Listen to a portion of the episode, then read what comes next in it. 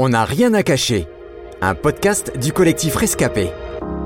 Bonjour Solène. Bonjour Hélène. Alors pour commencer, je voulais vraiment te remercier de nous consacrer quelques minutes. Aujourd'hui, nous allons parler d'un thème plutôt obscur et assez mal connu du grand public, puisque nous allons parler d'occultisme. Alors pour certains, ce terme ne veut pas dire grand-chose. Euh, est-ce que tu pourrais juste rapidement nous dire ce qui se cache derrière ce mot Alors effectivement, l'occultisme, c'est un thème plutôt vaste, obscur et mal connu du grand public, et pourtant ô combien euh, pratiqué par un grand nombre de personnes. Mais la plupart du temps, euh, quand nous pratiquons ce genre de choses, on ne sait pas, on ignore complètement ce à quoi on touche en fait. mais donc l'occultisme, en fait, c'est la croyance aux sciences occultes, en fait, l'ensemble des sciences occultes et des pratiques qui s'attache justement à différentes choses. Donc euh, on retrouve différents synonymes de ce mot-là, occultisme, occulte, ésotérisme, spiritisme. Et en fait, euh, pour faire simple, c'est ça regroupe en fait l'ensemble des, pratiques des arts, des sciences qui vont toucher au secret. Donc c'est les sciences cachées en fait, toucher au secret de la nature, à ce qui est non visible et vraiment euh, au monde spirituel en fait. Alors toi, qu'est-ce qui t'a amené à t'intéresser à cela? Alors ce qui m'a amené à m'intéresser à cela, c'est vraiment ma faim et ma soif euh, de comprendre dans quel monde j'évoluais. Depuis petite, c'est vrai que je me suis posé un tas de questions sur euh, d'où je viens, le sens de la vie, et donc ce qui m'a poussé à m'intéresser à cela et à pratiquer euh, certaines euh, choses, eh bien, c'est vraiment ma, curiosité et mon désir de, de, connaître et de rencontrer mon créateur. Mais en quoi croyais-tu réellement? Donc je suis née dans une famille qui est catholique mais de tradition. Je ne pratiquais pas, je, je mettais Dieu dans un coin de ma tête, mais je croyais en lui.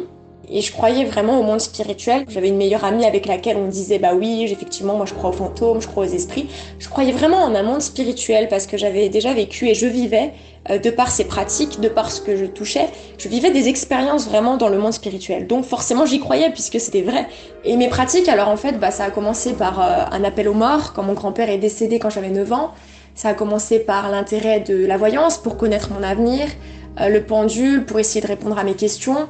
Et puis en grandissant vers l'adolescence, ça a été surtout euh, des pratiques plus pour le besoin d'accomplissement de soi en fait, donc euh, la méditation pour trouver la paix, l'hypnose, etc. De plus en plus de personnes passent entre les mains de magnétiseurs, de rebooteux, hypnotiseurs, etc. Tu as expérimenté toutes ces choses également. Peux-tu nous dire quels ont été les effets de ces séances sur toi?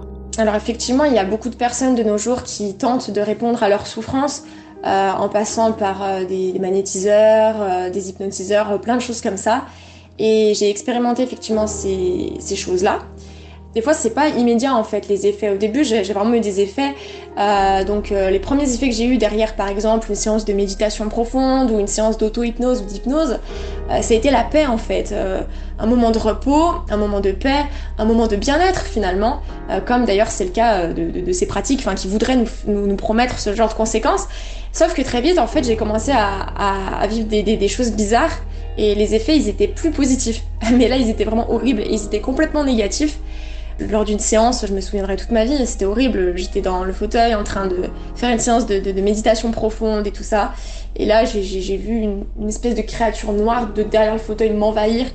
Euh, des, ombres, des choses horribles. Des fois, j'avais mon cœur qui s'accélérait, comme vraiment une angoisse qui venait et euh, comme un choc électrique dans mon corps, l'impression de partir c'était vraiment assez, bizarre. Et au final, en fait, j'étais mal, j'entendais des voix, j'avais des envies suicidaires, euh, je, voyais des choses bizarres, j'avais des peurs, des angoisses, mais des, même des, peurs vraiment irrationnelles, en fait.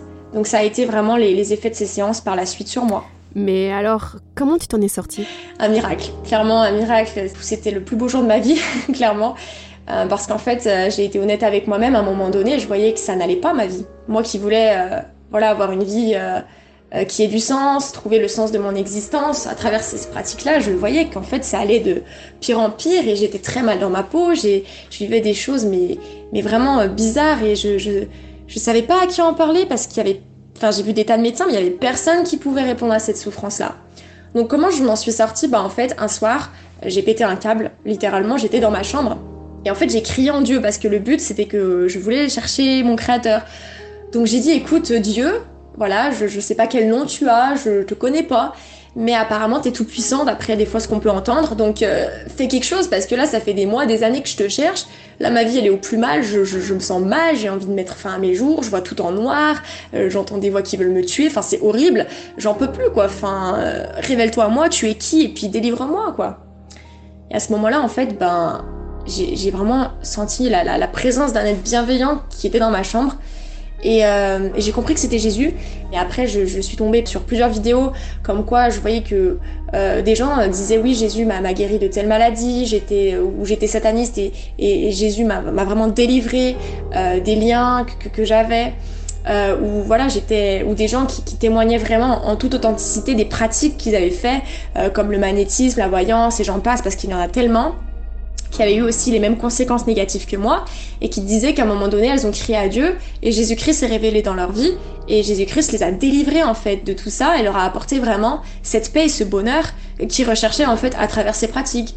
Et donc c'est comme ça que je m'en suis sortie parce que bah, Jésus-Christ s'est révélé dans ma vie. Il y a des choses auxquelles j'ai été délivrée d'un coup, mais il y a des choses ça a pris du temps.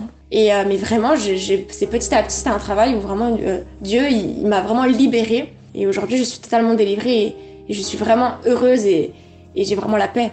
Avec le recul, si j'ai bien compris, tu mettrais donc en garde toutes ces personnes par rapport à ces pratiques. Mais qu'est-ce que tu leur dirais concrètement? Si je devais leur dire quelque chose, c'est vraiment de, faire attention aux apparences en fait. Parce que les apparences sont trompeuses et effectivement, euh, souvent, ben, quand on entend euh, euh, ce genre de, de, de, proposition, oui, je peux tirer les cartes, je peux te dire ton avenir, ou si tu as mal quelque part, je peux magnétiser, ça va aller mieux. C'est des choses qui, d'un premier abord, peuvent paraître bonnes, mais en fait, il y, y, a des choses cachées derrière. Donc je leur dirais de, de faire très attention.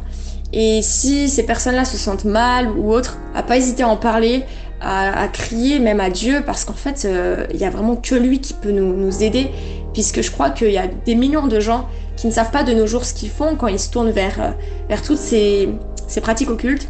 Et moi non plus, je ne savais pas ce que je faisais.